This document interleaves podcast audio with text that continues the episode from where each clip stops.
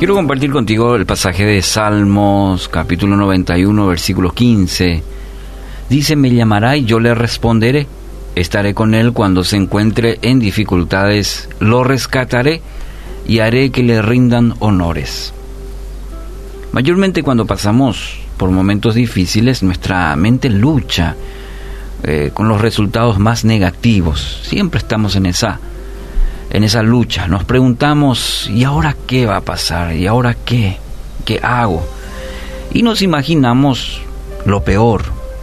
Con estos tipos de pensamientos la situación se torna más complicada de lo que en realidad es con este versículo, con este texto de hoy y esta maravillosa promesa, quiero animarte a contrarrestar esos pensamientos negativos, a pararte sobre esta promesa. Debes reconocer que Dios jamás pierde el control de la situación ni por un segundo. A veces nuestra mente, esos pensamientos negativos nos llevan a, a pensar, Dios se ha olvidado de mí, Dios está ausente, estará tan ocupado en otros.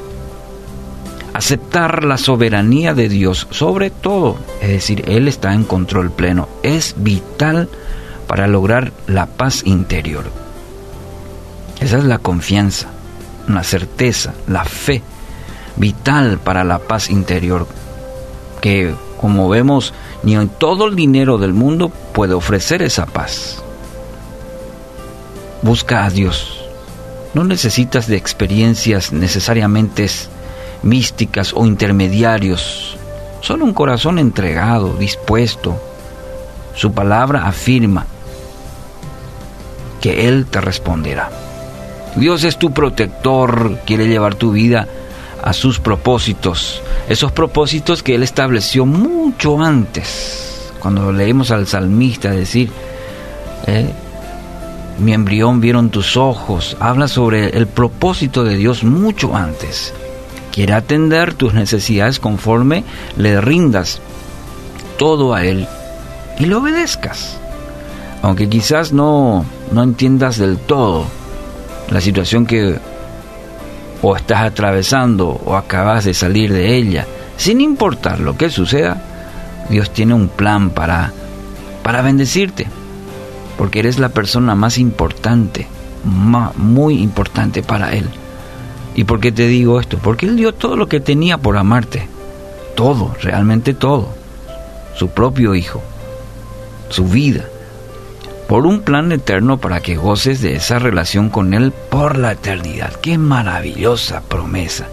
Cómo alienta nuestra vida al saber que alguien nos amó tanto, que dio todo, para que eh, tengamos una eternidad no de sufrimiento, de llanto, de dolor, sino una eternidad con Cristo.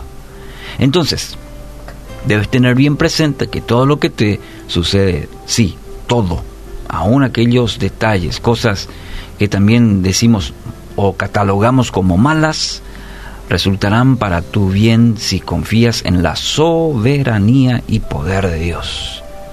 ¿Qué te parece si dejas de imaginar que lo peor vendrá Deja todo lo negativo, que probablemente tengamos una lista importante todo lo negativo.